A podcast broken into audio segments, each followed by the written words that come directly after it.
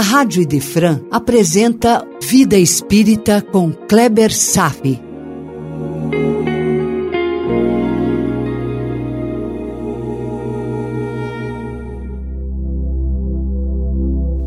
Nosso Lar, capítulo 8 Organização de Serviços, parte 4 Nos últimos três encontros, temos filosofado sobre criarmos, a partir de nossa emissão mental, um ambiente mais favorável para receber o auxílio e a inspiração dos espíritos de luz. Se eles fazem a sua parte, nos amando, temos que fazer a nossa parte, merecendo, com consciência espiritual, lógico. Despertar e viver a espiritualidade nos dá o sabor da vida é o sentido da vida. Hoje eu vou seguir por um outro caminho. E lá no centro da cidade está o Palácio da Governadoria. Nosso lar é administrado pelo mesmo governador há 114 anos. Foi eleito pela meritocracia. Não temos informação se o governador ainda continua o mesmo, meu irmão. Mas, ao contrário do que acontece por aqui, o governador ainda não havia tirado férias para se reciclar. Sempre trabalhava 24 horas por dia, pela cidade e por todos. Haja fôlego. E quem acha que os espíritos mais elevados vivem no paraíso de repouso eterno, agora está começando a entender que não é bem assim. Eis um exemplo de um ser sublime e incansável. O governador certamente não pensa em se aposentar após oito anos de trabalho, ganhando aposentadoria integral, vitalícia. Já ouviu algo parecido com isso? Na vida espiritual, vigoram outros valores. Aliás, a ideia de anjos celestiais viverem na eternidade, em estado beatífico de eterna contemplação, pode esquecer, meu irmão Quanto mais evoluídos, maiores são as responsabilidades assumidas.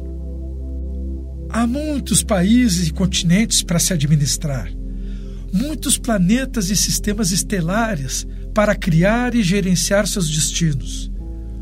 O cosmos é infinito e infinitos são os labores exercidos pelos ministros divinos. Não temos a pálida noção do que nos aguarda em outras esferas na senda da evolução. Mas certamente que não ficaremos parados em eterna contemplação. Pode esquecer isso. A vida na matéria é essencial para despertar todos os valores morais que existem dentro de nós, mesmo que perdure milhares e milhares de anos, e isso um dia vai acabar. E saiba que essa etapa material é apenas o início da nossa gloriosa história com Deus. Em nosso lar, aquele quem governa é o exemplo número um de comportamento ilibado. Não há mínima necessidade de publicidade. Não há marketing para promoção de imagem. Não precisamos criar um mito por trás da cortina de fumaça de nossa hipocrisia. O ser mais evoluído entre todos é quem, na verdade, mais trabalha, mais se dedica. Nenhum cidadão da colônia jamais ouviu quaisquer queixas ou reclamações partindo do governador. O líder é o mais resplandecente, o mais humilde, o mais zeloso de todos os habitantes. Provavelmente, um dos mais felizes também. Vejamos um grande exemplo. Lá no livro Religião dos Espíritos, Emmanuel, no capítulo 79, tece um quadro do perfil de Jesus quando entre nós definiu suas preferências de vida. O texto se chama Abnegação e eu vou ler agora. Mas antes, rapidamente, eu quero ressaltar que o texto de Emmanuel é brilhante e ela me emociona toda vez que leio. Eu fico pensativo, meditativo, diante de tão incomensurável grandeza. É Jesus apresentando-se como o mais humilde dos espíritos da terra. Vejamos, abre aspas. No estudo da abnegação, fitemos em Cristo o exemplo máximo. Emissário de Deus entre os homens, ele poderia exigir um palácio para nascer, mas preferiu se asilar no abrigo dos animais. Poderia frequentar lá na meninice os mais altos grêmios filosóficos e religiosos da nação, que o contava entre os seus. Todavia, preferiu as rudes experiências da carpintaria de Nazaré. Poderia aderir aos programas de dominação dos maiorais em Jerusalém, impondo-lhes a própria condição de missionário excepcional. Entretanto, preferiu incorporar-se ao trabalho de pescadores humildes, revelando-se a eles sem violência. Jesus poderia escolher as damas ilustres para entreter-se com elas, acercado do reino de Deus, através de tertúlias afetivas no terraço de casas nobres. Contudo, preferiu entender-se com as mulheres simples do povo, sem esquecer Maria de Magdala, submetida aos flagelos da humilhação. Poderia insinuar-se no ambiente mais íntimo do sumo sacerdote Caifás ou o governador Pilatos e agradar-lhes a parentela para ganhar influência. No entanto, preferiu aproximar-se dos enfermos esquecidos da via pública. Poderia acumular ouro e prata, mobilizando os poderes de que dispunha mas preferiu viver entre os desfavorecidos do mundo, sem reter uma pedra onde repousar a cabeça. Poderia afastar Judas Iscariotes do círculo doméstico, depois de perceber-lhe os primeiros sinais de deserção. Todavia, preferiu conservá-lo entre os aprendizes para não lhe frustrar as oportunidades de reajuste. Jesus podia agitar a multidão contra os detratores de sua causa. Entretanto, preferiu que os detratores a comandassem. Poderia recorrer à justiça de modo a defender-se contra a perseguição sem motivo. Porém, preferiu morrer perdoando os algozes, alinhando-se entre os condenados à morte sem culpa. Não te despreocupe, portanto, da abnegação dentro da própria vida, a fim de que possa auxiliar as vidas que lhe rodeiam. O supérfluo que nos enfeita é a carência que aflige os outros. O grande egoísmo da humanidade é a soma dos pequenos egoísmos de cada um de nós. Sofrer por obrigação é resgate humano, mas sofrer para que os outros não sofram é renúncia divina.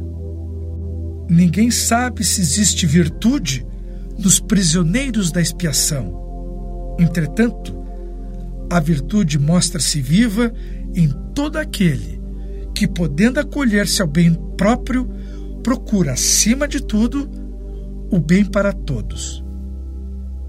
Se pode exigir e não exige, se pode pedir e não pede, se pode complicar e não complica, se pode parar de servir, mas prossegue servindo, estará conquistando o justo merecimento.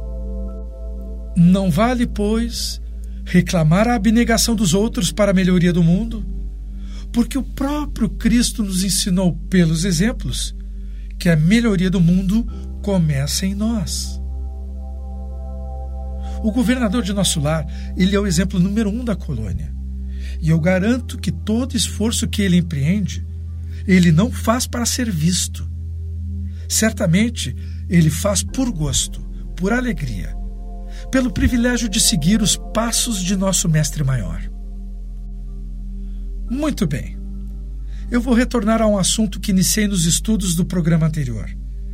Apenas que agora eu vou dar um novo enfoque. Quando nós analisamos um tema sob vários ângulos, costuma acontecer que o conhecimento adquire uma compreensão tridimensional, que é mais profunda. É ver um tema sob vários ângulos. E farei abordagens nesse sentido muitas e muitas vezes, ao longo do tempo. Agora, em primeiro lugar, eu vou citar um trecho de Lísias. Abre aspas. O véu da ilusão é muito denso nos círculos carnais.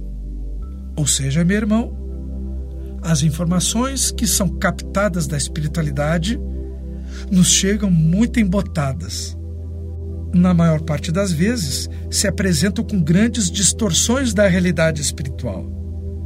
O próprio mundo físico, somado a um ambiente moral despreparado, ajuda a criar esta espessa neblina interpretativa. Está compreendendo?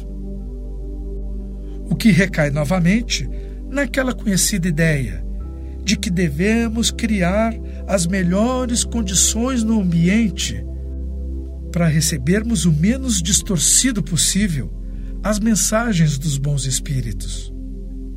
E aqui eu vou começar um estudo importantíssimo que nos levará a descobrir que estamos atoladamente imersos num mar de ligações entre todos, seja da mesma camada moral, num plano horizontal, seja ligados com uma ascendência angelical por laços verticais.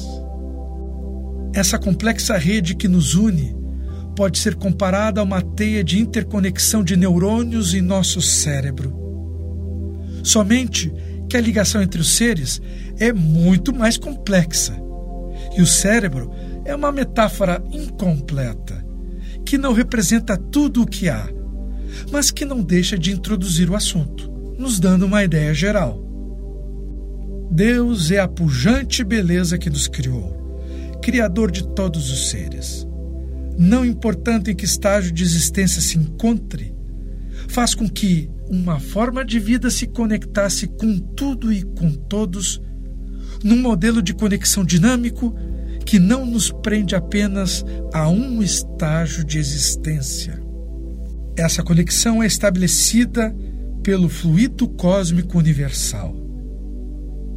Mesmo conectados entre todos os seres, ainda temos a plena liberdade de evoluir em camadas de existência moral cada vez mais elevadas. Mas há uma hierarquia. E é dela que eu quero falar para você quando Lísias revela, abre aspas, o homem comum ignora que toda manifestação de ordem no mundo procede do plano superior. Está aí, meu irmão, um dos maiores conceitos ensinados pelos espíritos. Mas por ora, eu vou apenas deixar essa introdução e vou dedicar o próximo programa a dissecar algumas sutilezas do seguinte conceito doutrinário: dois pontos tudo se conecta a tudo. Por hoje era isso. Desejo paz a todos e até breve. A Rádio Idefran apresentou Vida Espírita com Kleber Safi.